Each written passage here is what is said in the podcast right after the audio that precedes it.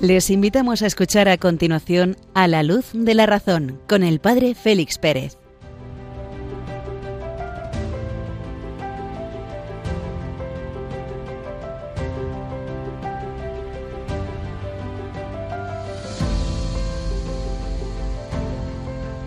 Muy buenas noches, queridos amigos de Radio María, desde Béjar, provincia de Salamanca.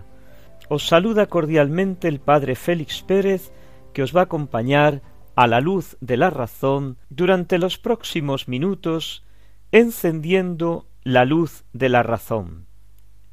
Saludamos en la medianoche a este 30 de agosto de 2023, una hora menos, en las Islas Canarias. Todavía coletean los flecos de la jornada que hemos vivido ayer. El martirio es exaltación de la santidad inviolable de la ley de Dios, la sangre, la primera sangre, la sangre de San Juan el Bautista, bautizado en su propia sangre, como afirma San Veda el Venerable. El Papa San Juan Pablo II, comentando este acontecimiento profético en la Veritatis Splendor, nos dice que el martirio es la confirmación de la inviolabilidad del orden moral, y en él resplandece la santidad de la ley de Dios, la intangibilidad de la dignidad personal del hombre creado a imagen y semejanza de Dios, dignidad que nunca se puede envilecer o contrastar aunque sea con buenas intenciones, cualesquiera que sean las dificultades. El martirio, el martirio, la luz de San Juan Bautista, demuestra como ilusorio y falso todo significado humano que se pretendiese atribuir, aunque fuera en condiciones excepcionales, a un acto en sí mismo moralmente malo. Más aún, manifiesta abiertamente su verdadero rostro, el de una violación de la humanidad del hombre, antes aún en quien lo realiza que en quien lo padece. Que estas palabras proféticas del Papa Grande sean también luz esta noche para nuestra débil inteligencia, para nuestra razón.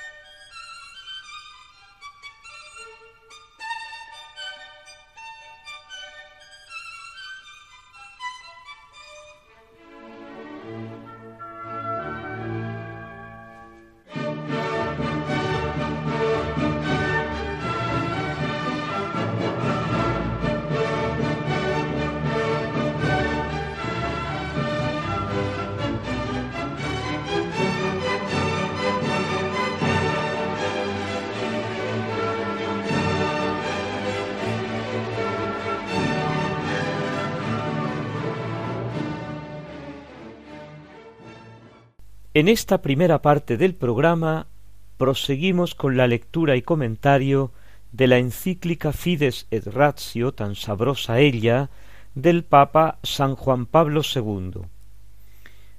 A los que tenéis el texto delante, estamos en el número treinta y siete al final.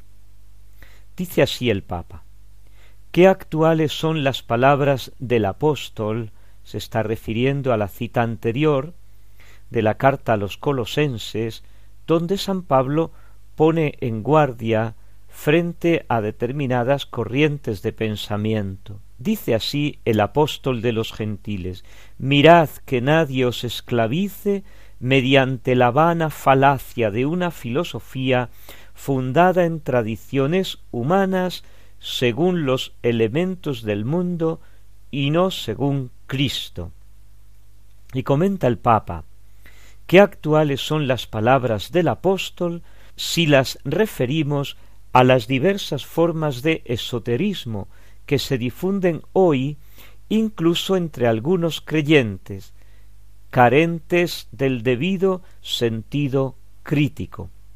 El día pasado veíamos en qué consistía este esoterismo, estas corrientes de pensamiento que buscan, indagan en lo oculto, técnicas, doctrinas, enseñanzas, prácticas, ritos o tradiciones que se mantienen secretos, símbolos incomprensibles de difícil acceso, una, en conclusión, religión para iniciados.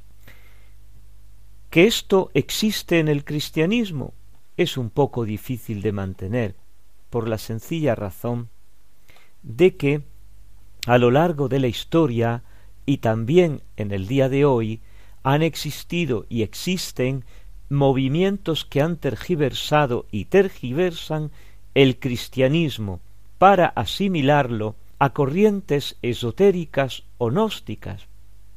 Y esto entonces doctrinas escondidas que se transmiten a través de símbolos, a través de gestos, a través de signos que solamente los iniciados pueden comprender y practicar. Nada más lejos de la realidad. Todo lo que yo he oído a mi Padre, os lo he dado a conocer. Ya no os llamo siervos, porque el siervo no sabe lo que hace su Señor. A vosotros os llamo amigos, porque todo lo que he oído a mi Padre, todo lo que he visto a mi Padre, os lo he dado a conocer. Es más, enviará el Espíritu Santo, que os conducirá hasta la verdad plena. Estas son las palabras de Jesús. Por tanto, ante esta palabra de Dios, ante esta palabra de Jesucristo, el verbo hecho carne, sobran todos los comentarios que nosotros podamos hacer. No hay secretos, no hay más revelación, no hay otras revelaciones. La revelación cristiana terminó, como decimos en esa fórmula, con la muerte del último apóstol. Y se acabó. Cristianos nominales que practican el esoterismo y las diversas formas de ocultismo han existido, existen y existirán. ¿Por qué? Porque es una desviación de la auténtica religión. Y donde hay hombre, donde está el ser humano, hay posibilidad de desviación. Pero la religión cristiana como tal es una religión esotérica en absoluto. Ya lo hemos dicho, fundados en la palabra de Dios. Es verdad que ciertos secretos existen en cualquier institución, cuestiones que exigen prudencia, disciplina interna, pero de ahí a tener una revelación paralela, una religión paralela, con unos cultos paralelos, pues no. El magisterio de la Iglesia, ¿qué es? Documentos abiertos, documentos públicos que cualquiera puede conocer. Los pronunciamientos oficiales, las doctrinas son accesibles a toda persona. Ahí está el catecismo de la Iglesia Católica. Por cierto, hablando del catecismo de la Iglesia Católica, es él el que nos puede dar pista de cuáles son esas diversas formas de esoterismo de las que habla San Juan Pablo II. El primer mandamiento prohíbe honrar a dioses distintos del único Señor que se ha revelado a su pueblo. Proscribe la superstición y la irreligión. Por superstición se entiende una perversión por exceso de la religión, poner a Dios donde Él no está. Y la irreligión es quitar a Dios donde Él está, donde debe estar. La superstición es esa desviación del sentimiento religioso y de las prácticas que Dios impone.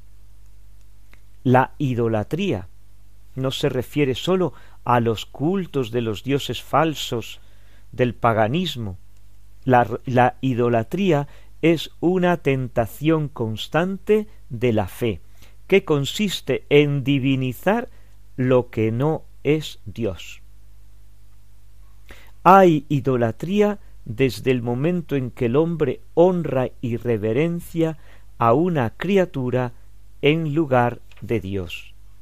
Trátese de dioses, trátese de demonios, de poder, de placer, la raza, los antepasados, el dinero, el prestigio, la fama, la prensa, es la bestia del libro del Apocalipsis. La idolatría rechaza al único Dios y Señor. Y hablando de realidades ocultas, hablando de secretos, hablando de futuros o pasados, tenemos todo el tema de la adivinación, de la magia, de la hechicería. Todo esto son prácticas esotéricas que numerosos cristianos, hermanos nuestros, dicen que practican con naturalidad recurso al demonio, a Satanás, evocación de los muertos a través de prácticas que desvelan el porvenir, la consulta de los horóscopos, la astrología, la quiromancia, la lectura de las manos, la, echar las cartas, interpretar presagios y suertes, fenómenos de visión, recursos a brujas, a medium, todo esto encierra una voluntad de poder sobre el tiempo, sobre la historia, sobre la libertad de los hombres, que le pertenece exclusivamente a Dios. Todo lo que es revelar futuros o pasados le corresponde sólo a Dios. Punto. Todo lo que pase de ahí, como dice el Señor en el Evangelio, proviene del maligno. Y lo mismo, todo tipo de prácticas de magia o de hechicería, mediante las que se pretende domesticar potencias ocultas para ponerlas al servicio mío o de alguien, obtener un poder sobre el prójimo, natural, sobrenatural o lo que sea, incluso procurar la salud, destruir a una persona, en su salud, en su dinero, en su hacienda, en su familia, todo esto es contrario gravemente a la virtud de la religión. Es un pecado grave porque se opone a la santidad de Dios. Prácticas mucho más graves cuando lo que se pretende es dañar a otro. Llevar amuletos, espiritismos, magias, recurso a ciertos potingues o magias o no sé qué, incluso medicinales, invocando potencias malignas, etcétera, etcétera. Hay que tener sumo cuidado. ¿Por qué? Porque todo ello nos predispone a la apertura a un misterioso mundo que no conocemos y que no dominamos, porque nuestro dominio y nuestro conocimiento es muy limitadito. Somos la ínfima de las criaturas racionales. La primera que no es criatura, que es el creador, es Dios, después la inmensidad del mundo angélico y finalmente nosotros, los pobres hombres, espíritus encarnados. Esa limitación es la que, en el fondo, quiere sobrepasar por mediante estas técnicas de esoterismo. Y junto a estas prácticas a las que se refiere el catecismo de la Iglesia católica en sus números 2110 al 2117, nos podemos encontrar, por ejemplo, pues el movimiento de la New Age, sectas metafísicas, sectas ocultistas posmodernas que propenden a presentar la fe cristiana como una mística esotérica que fue racionalizada en su tiempo por las jerarquías cristianas de las iglesias cristianas, los obispos, etcétera, etcétera, pero que se mantienen en determinados grupos, sociedades secretas, teosóficas, sociedades secretas de este tipo, del otro. Una breve referencia a este gran intelectual francés del ocultismo moderno, respetado no sólo por su erudición, sino por su honestidad académica, René Guedon, quien desenmascarando cientos de fraudes de las sociedades secretas de los siglos XIX y XX, los que él vive a caballo, que eran una burla a sus iniciados en Europa. Él denuncia y desarticula el fraude de la sociedad teosófica. Ve que la gran crisis de Occidente que se avecina, que él ya va tocando en la primera mitad del siglo XX, proviene precisamente de que ha abandonado la auténtica mística, es decir, el mirar hacia adentro, el volver la mirada hacia el interior, para que en el interior del hombre ver la acción de Dios, la acción de la divinidad. Y así, cuando nuestra mirada no es hacia el interior, podemos concluir con este pensamiento, cuando nuestra mirada no es hacia, el verdadero interior del hombre, hacia el hombre interior en el que insiste San Agustín, el hombre interior, se encuentra con sucedáneos como la madre tierra. La tierra, madre, es que somos una religión telúrica, donde la tierra es la que da a luz, porque quien da a luz es una madre, y la tierra no ha dado luz a nada. La tierra es tierra, es el simbolismo de la de la fecundidad, de la vitalidad. Bueno, pues son simbolismos, pero no deifiquemos, porque entonces incurrimos en lo que en el catecismo dice la idolatría, poner a Dios donde no está. La tierra es una criatura de Dios. Y de madre tiene, pues lo que puede tener de madre, qué sé yo. Lo que una gallina cuando pone los huevos es que no hay más, no hay más donde rascar. Este es el esoterismo. Divinizar las criaturas de Dios. Divinizar la obra de Dios. Querer hacer sombra a la acción de Dios unos momentos musicales y nos adentramos en la segunda parte del programa.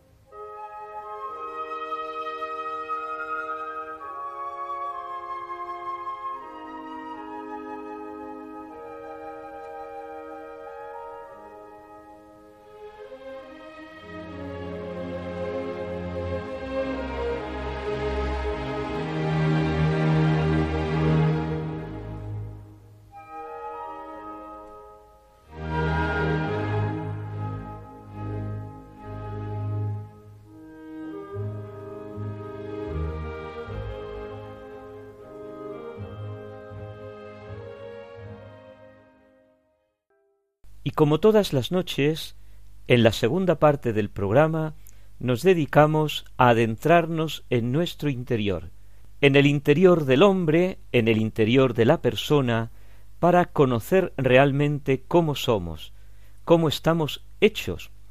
Y de esta manera, el día de mañana, cuando corresponda, podremos responder a las preguntas ¿qué tengo yo que hacer para ser plenamente persona?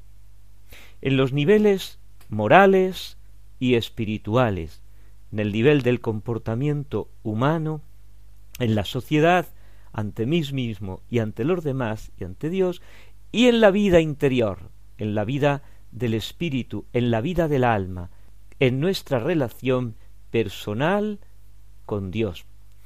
Y en este adentrarnos en nuestro interior, veíamos en los días pasados cómo el organismo de los seres vivos responde al conocimiento en los distintos niveles, como todo conocer conlleva un hacer. Todo conocer es para un realizar, un realizar qué, un realizar algo.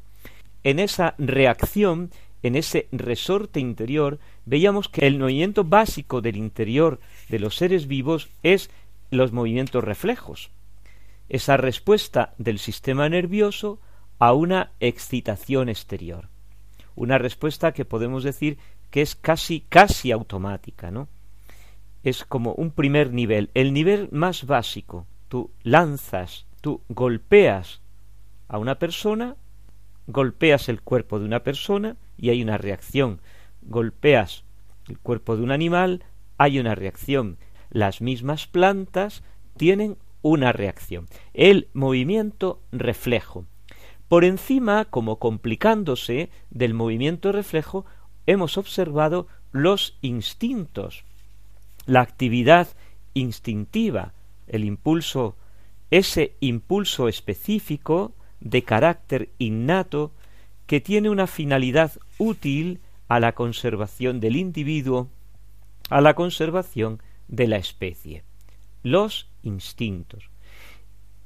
Y en un nivel superior, en un nivel más en profundidad, más como complicándose, vemos el aparecer unos nuevos movimientos, unas nuevas reacciones que inscritas en el instinto le trascienden. Por tanto, tenemos tres niveles, el de los movimientos reflejos, el de los movimientos instintivos y el de unos movimientos más complicados que vamos a ver que vamos a ver esta noche. Y así nos lo muestra precisamente la psicología animal. Los grupos inferiores de la escala zoológica, desde los protozoos, por ejemplo, hasta los gusanos, se caracterizan por un predominio de la actividad refleja. Los instintos dominan en los grupos siguientes y tienen su máximo exponente en la actividad de los artrópodos. Por ejemplo, los crustáceos, las arañas y los insectos tienen una actividad instintiva maravillosa, y no digamos ya las aves.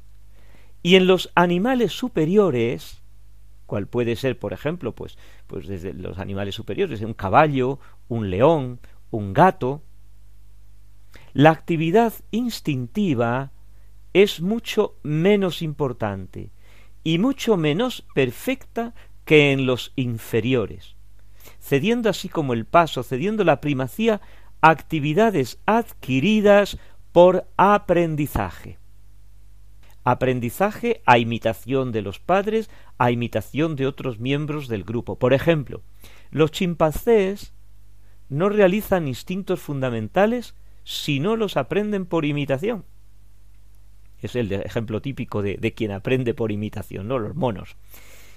En el hombre, por ejemplo, es la inteligencia la actividad que dirige la conducta y que resuelve los problemas de adaptación del individuo al ambiente en el que vive.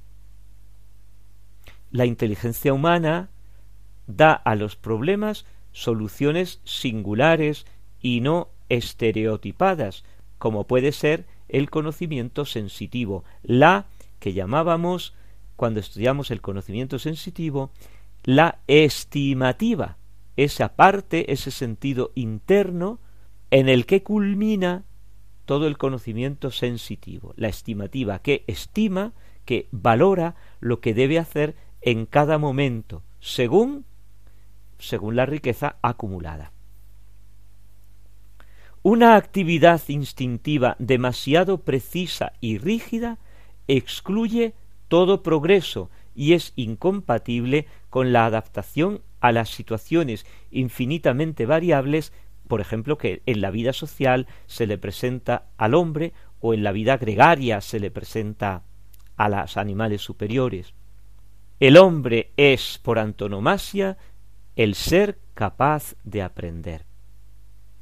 Esto no impide que todas las actividades humanas, aun las más elevadas, tengan raíces instintivas, modificadas por la experiencia e incluso movimientos reflejos. ¿Por qué? Porque no somos compartimentos estancos que se van sobreponiendo o justaponiendo uno junto a otro, uno sobre otro, sin ninguna relación entre estos compartimentos. No, nosotros somos una unidad psicosomática, una unidad de cuerpo y alma, una, una unidad de materia y espíritu, un unum, un uno, y como un unum, como un uno, todo va organizado, todo va ensamblado, todo va relacionado, sin perder lo propio y específico de cada parte, de cada función, de cada accidente, llaman los metafísicos clásicos. Entonces vemos que por medio del aprendizaje nosotros, los hombres, y los seres vivos superiores, los animales superiores, por medio del aprendizaje vamos construyendo un hábito. Subrayamos esta palabra que es fundamentalísima para la vida superior, para la vida de los animales superiores y cuando entramos ya en el, hombre, en el ser humano, ya es, diríamos, el no va más. El hábito se opone al instinto en cuanto que el instinto es un tipo de comportamiento innato, mientras que el hábito es un tipo de comportamiento adquirido. Pero se parece al instinto, su hermano inferior podemos decir, el del piso inferior, en cuanto una vez aprendido, no necesita de un conocimiento reflexivo para poder continuar. Por tratarse de una manera de comportamiento adquirido, el hábito supone dos fases. La primera, una fase de formación y la segunda, una fase de estado. ¿Cómo se forma un hábito? Fase de formación. No es exacto del todo decir que el hábito se fija por la repetición de un mismo acto. No. Los movimientos que realiza, por ejemplo, un niño cuando aprende a andar o a escribir al principio no se parecen en nada o se parecen muy poco a los movimientos que perfectamente coordinados realiza con rapidez el adulto al andar o al escribir, porque nosotros, ni siquiera los animales superiores, realizan actos idénticos. Repitiendo mil actos idénticos, ya tenemos un hábito. Hay que andar un poquito con cuidado. Cada movimiento nuevo es ligeramente distinto del anterior. Y poco a poco los movimientos se encadenan, se simplifican, se perfeccionan hasta conseguir el hábito. Una vez más tenemos que distinguir en el comportamiento, la palabra comportamiento, de los seres no vivos, por ejemplo, como una rueda dentada acciona un mecanismo, siempre igual, siempre igual, siempre igual, siempre igual, siempre igual, o como nosotros, por ejemplo, nos levantamos cada mañana. Nunca nos levantamos igual, nos levantamos, sí, pero cada mañana es distinta y el modo como nos levantamos, aunque parezca que es igual, no es igual. ¿Por qué? Pues porque el ser humano, el animal, el ser vivo, nunca repite mecánicamente nada.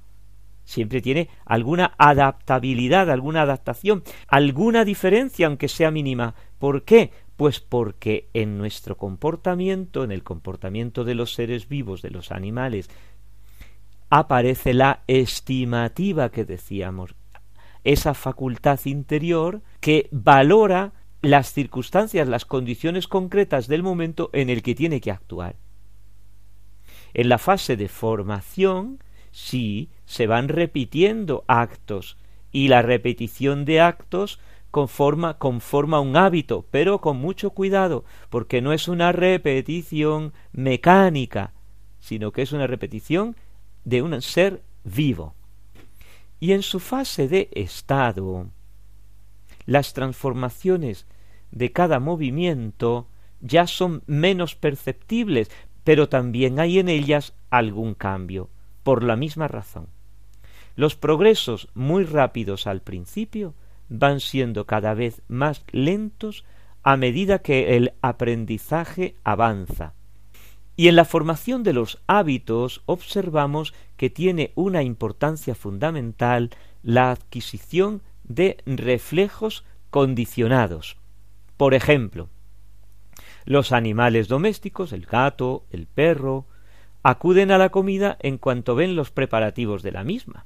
El caballo aprende a reaccionar al chasquido del látigo, dolor del látigo, voz del jinete el caballo los va asociando.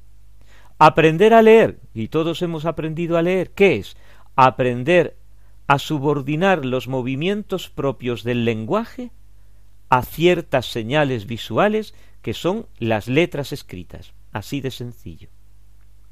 Cuando aprendemos movimientos complicados al principio, cada movimiento, cada parte del movimiento suele tener un estímulo propio, pero a medida que se aprende, cada movimiento se va convirtiendo ya en estímulo del movimiento siguiente. Y el acto se vuelve casi automático en cuanto se va liberando cada vez más de los estímulos exteriores. Observamos, por ejemplo, en los animales superiores, y en nosotros también, claro, cómo hay varios modos de adquirir los hábitos. El más básico es el adiestramiento. Un agente exterior es el que muestra al sujeto lo que tiene que aprender.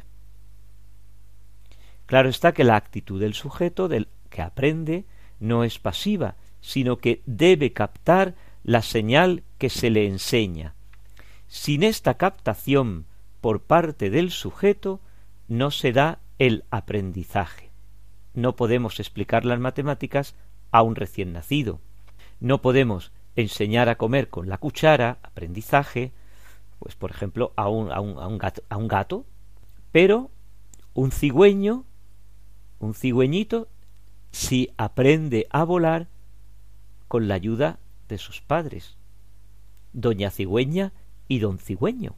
Segundo, el autoaprendizaje, podríamos decir, aquel aprendizaje por ensayos y por errores, que es un tipo propio de los animales superiores y de los hombres también. Encerrado un animal en una jaula de la que tiene que salir aprendiendo a manejar algún resorte, el animal al principio hace movimientos sin sentido, hasta que encuentra el resorte y sale.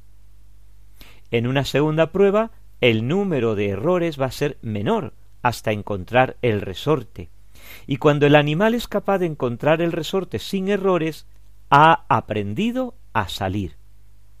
Este tipo de aprendizaje tiene mucho de azar, pero también en él interviene la memoria y por supuesto la estimativa, ese tesoro de la experiencia aplicado, ese tesoro de la experiencia pasada aplicado al hoy y al ahora concreto. El hombre suele emplear este tipo de aprendizaje por tanteos cuando no comprende la situación. Y el tercero ya es la adquisición inteligente y voluntaria, que posiblemente sólo el hombre, sólo la persona humana es capaz de este tipo de aprendizaje, en el que la idea del fin y de los medios para realizar un acto concreto dirigen la actividad del aprendizaje. ¿Qué concluimos con todo esto? Concluimos que la respuesta al conocimiento en los seres vivos tiene como una especie de desapego de la materia. Esto los filósofos lo observan con una finura exquisita. Cuanto más apegado está la materia, es decir, seres vivos de un nivel inferior el mínimo, que son los vegetales, los movimientos van a ser prácticamente los reflejos. Decíamos el girasol, que va orientándose según los rayos del sol, o los periquitos, que se cierran con la luz y se abren con la oscuridad. Periquitos no los pájaros, sino la planta, galán de noche que llaman en otros sitios. Si nos vamos distanciando de la materia, es decir, que comenzamos una complicación en la forma, otra palabra filosófica, otra palabra metafísica, la forma, no la forma exterior que se parece a un embudo, que parece a como las nubes que tienen una forma, eh, que tienen muchas formas, no, la forma es la configuración interior del ser, la, la que va configurando la materia, le da forma a la materia. La forma de los animales va complicando y comienzan los instintos, como una superación de los movimientos reflejos. Y a su vez el aprendizaje y los hábitos son como una especie de superación del instinto, hasta que lleguemos a la persona humana, hasta que lleguemos a la espiritualidad del ser humano, en el que va a aparecer, va a aflorar el culmen de todo esto, que es la voluntad y que es la libertad, que es lo que andamos buscando, ¿eh? Pero tengamos en cuenta toda esta trastienda que nos precede, porque si no, no nos comprendemos a nosotros mismos. Señor Dios nuestro, qué admirable es tu nombre en toda la tierra. Hiciste al hombre inferior a los ángeles. Unos momentos musicales agradecemos al Señor nuestra maravilla, la maravilla que somos, cómo nos ha creado Él, y continuamos nuestro programa.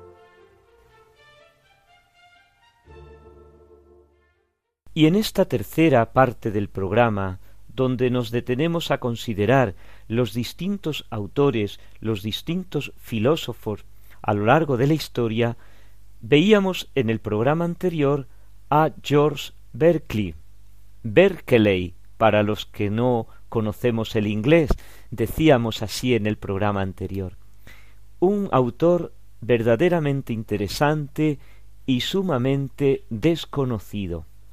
Nos habíamos quedado en la consideración del programa anterior en la frase regia de su pensamiento. El ser consiste en ser percibido. Existe aquello que es percibido. Esta es su propuesta filosófica, que ya aparece esbozada en los comentarios filosóficos unos breves, unas breves notas, unos breves apuntes del joven Berkeley, donde se donde él ya fija sus objetivos polémicos y los núcleos centrales de su desarrollo posterior, los núcleos y los núcleos centrales de su propuesta filosófica. La polémica se va a articular en torno a la negación de la existencia de aquello que los filósofos llaman materia o sustancia corpórea, a la confutación del ateísmo y a la crítica de los librepensadores. Sumamente interesante, pues, este filósofo inglés a caballo entre el siglo XVII y XVIII cree que la fuente de todos los errores de su tiempo consiste en la convicción de que existe una sustancia material, y por esto, para combatir el materialismo, el medio más eficaz le parece la negación de la sustancialidad de la materia. Si no existe la materia, el materialismo se derrumba por sí mismo, y de aquí provienen sus esfuerzos por demostrar la irrealidad de la materia y convertirla en una idea. Suprimida la materia, solamente quedan Dios y los espíritus con sus propias ideas. Las cosas no tienen más realidad que las de ser percibidas y percibir. Este procedimiento un poco sofístico y un poco extravagante aparece ya en sus obras en sus obras de juventud y va a dominar todo su pensamiento, pero nos va a abrir a un horizonte sumamente interesante. Por un lado están apuntándose ya los fundamentos de la filosofía de Kant, Emmanuel Kant, uno de los grandes fustes de las grandes columnas del pensamiento moderno y contemporáneo. Y por otro lado, está apuntando, sin quizás saberlo, a la realidad virtual, al Matrix, a este mundo en el cual nosotros nos estamos moviendo actualmente. ¿Cómo se produce esta tensión filosófica en Berkeley? Traspasando aquello que decía Locke, que veíamos en el programa anterior, y declarando incognoscible el mundo material, llegando hasta la negación de la realidad sustancial material. Dice así, es evidente que no existe más sustancia que el espíritu o aquello que éste percibe. Locke había admitido la sustancia material como soporte, como sustrato desconocido y oculto de las cualidades sensibles. Berkeley es mucho más radical, niega la objetividad tanto de las cualidades primarias como de las secundarias. Unas y otras son puramente subjetivas y quedan reducidas a puras sensaciones o ideas, la cuestión debatida entre los materialistas y yo, escribe él, no es si las cosas tienen una existencia real fuera del espíritu de ésta o de aquella persona, sino si tienen una existencia absoluta, distinta del ser percibidas por Dios, exterior a todos los espíritus. Pero ver que ley considera esta sustancia material, el sujeto o soporte de los accidentes a la manera de los pilares que soportan un edificio. Es una cosa superflua, innecesaria, inconcebible, ininteligible, carente de sentido. Es una entidad absurda e inútil, pues ni actúa, ni piensa, ni percibe, ni es percibida. No es ni objeto ni sustrato, ni causa ni instrumento, ni siquiera ocasión. No puede ser percibida inmediatamente por ningún sentido, porque nuestros sentidos sólo perciben las cualidades, no los objetos, ni inmediatamente tampoco por ningún raciocinio. Aun en el caso de existir, sería incapaz de producir ninguna idea en nuestro espíritu. Los que la admiten, cuando quieren hablar de ella, no saben decir más que hilas, que conocen no sé qué de no sé qué manera y no sé para qué especie de uso. Escribe él en el famoso diálogo. Así pues, los cuerpos materiales o las cosas sensibles no son más que ideas, agrupaciones o conjuntos de ideas cuya única realidad es ser percibidas. No necesitan ningún soporte material. Su único sujeto de sustentación es el espíritu mismo que las percibe, el cual es la única sustancia. Bien sea el espíritu creado, yo, el que estoy hablando, el que estoy escuchando, o bien sea Dios el que crea. No existe la materia, sólo existen sustancias espirituales. Los espíritus creados y las ideas en esos espíritus creados.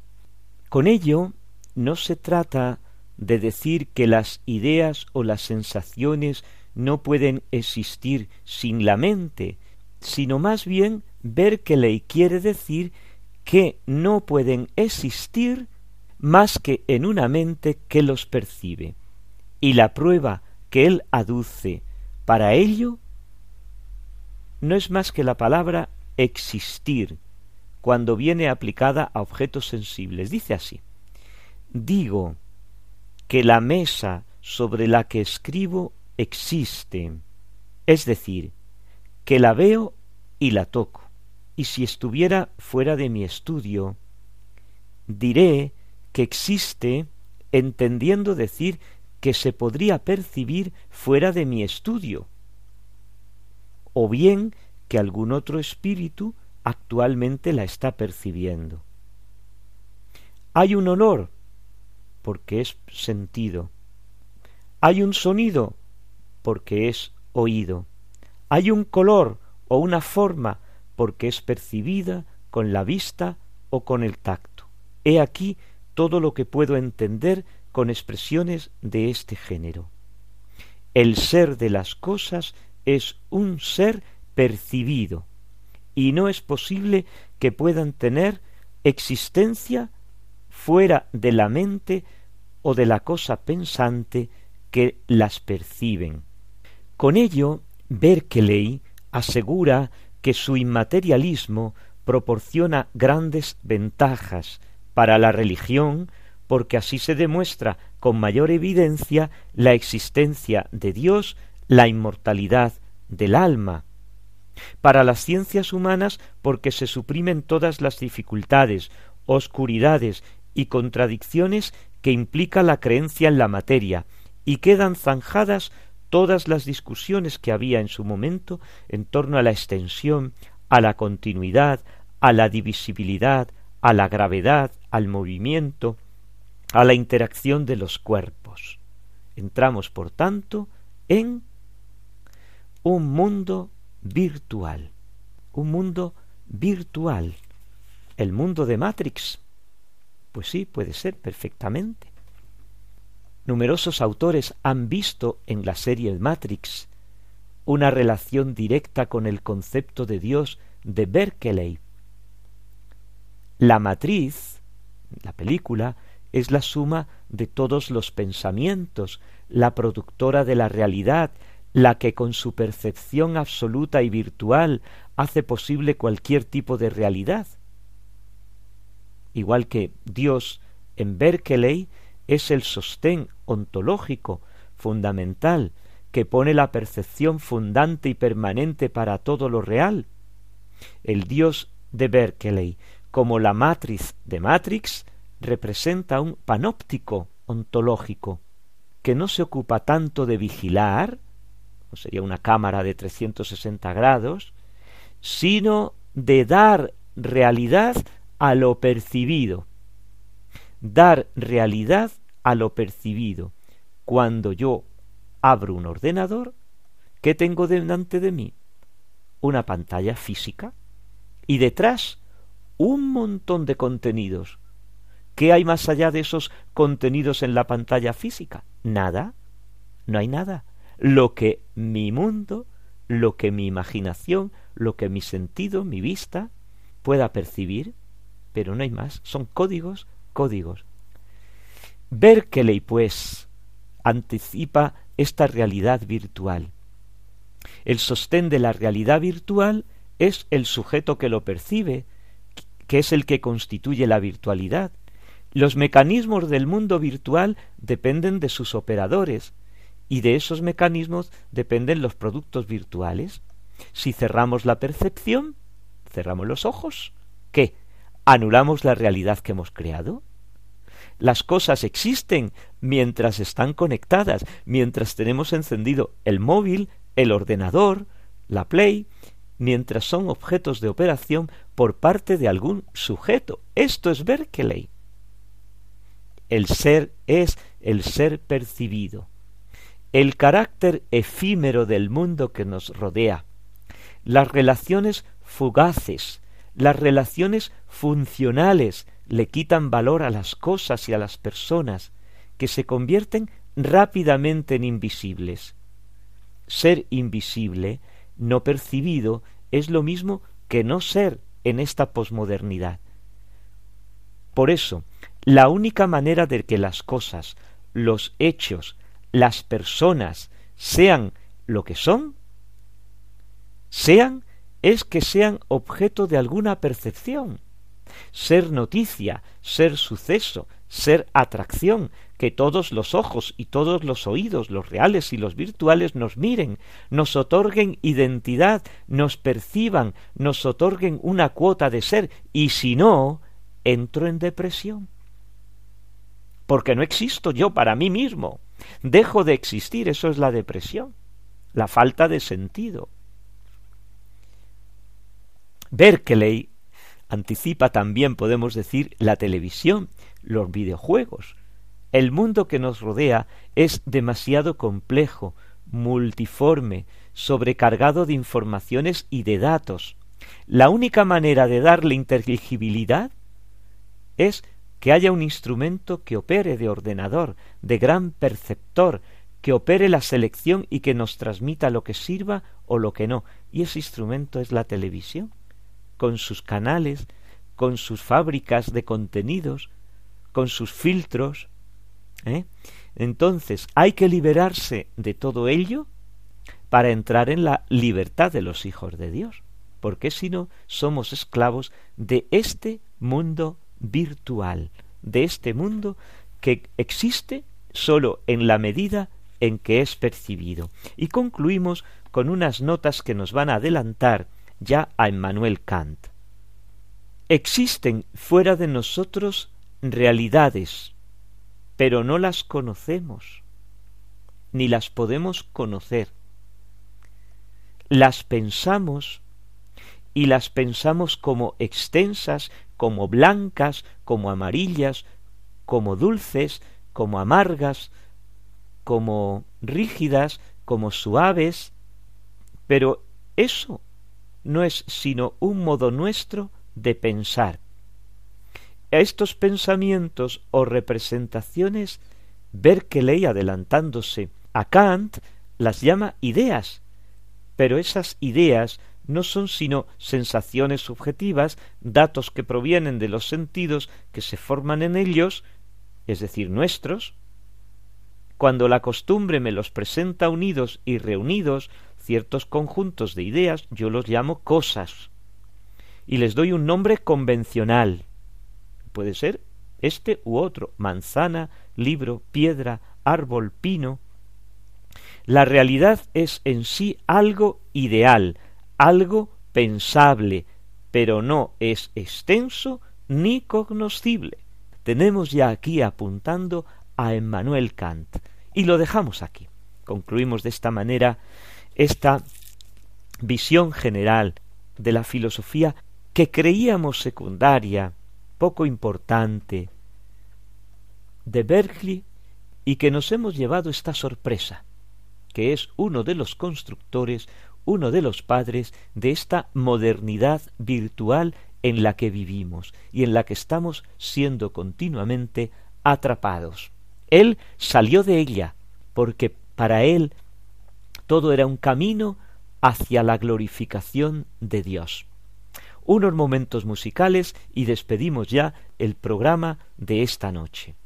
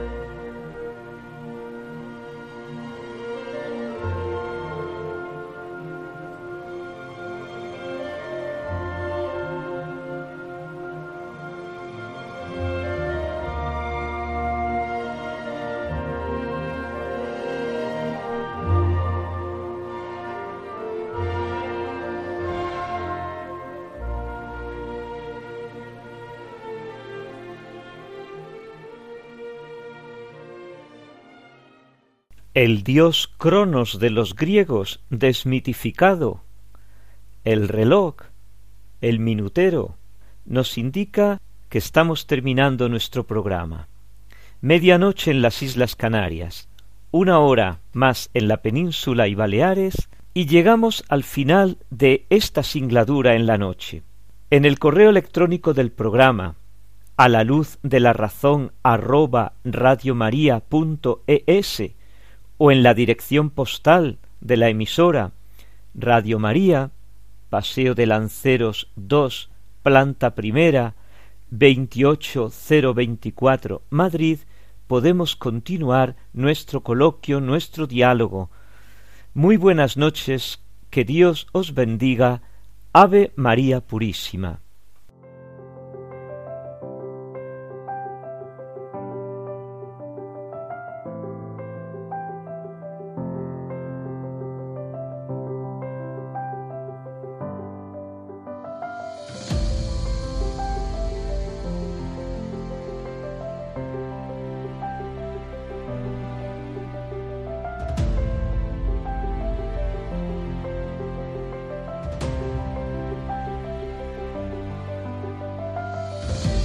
Han escuchado en Radio María A la Luz de la Razón con el Padre Félix Pérez.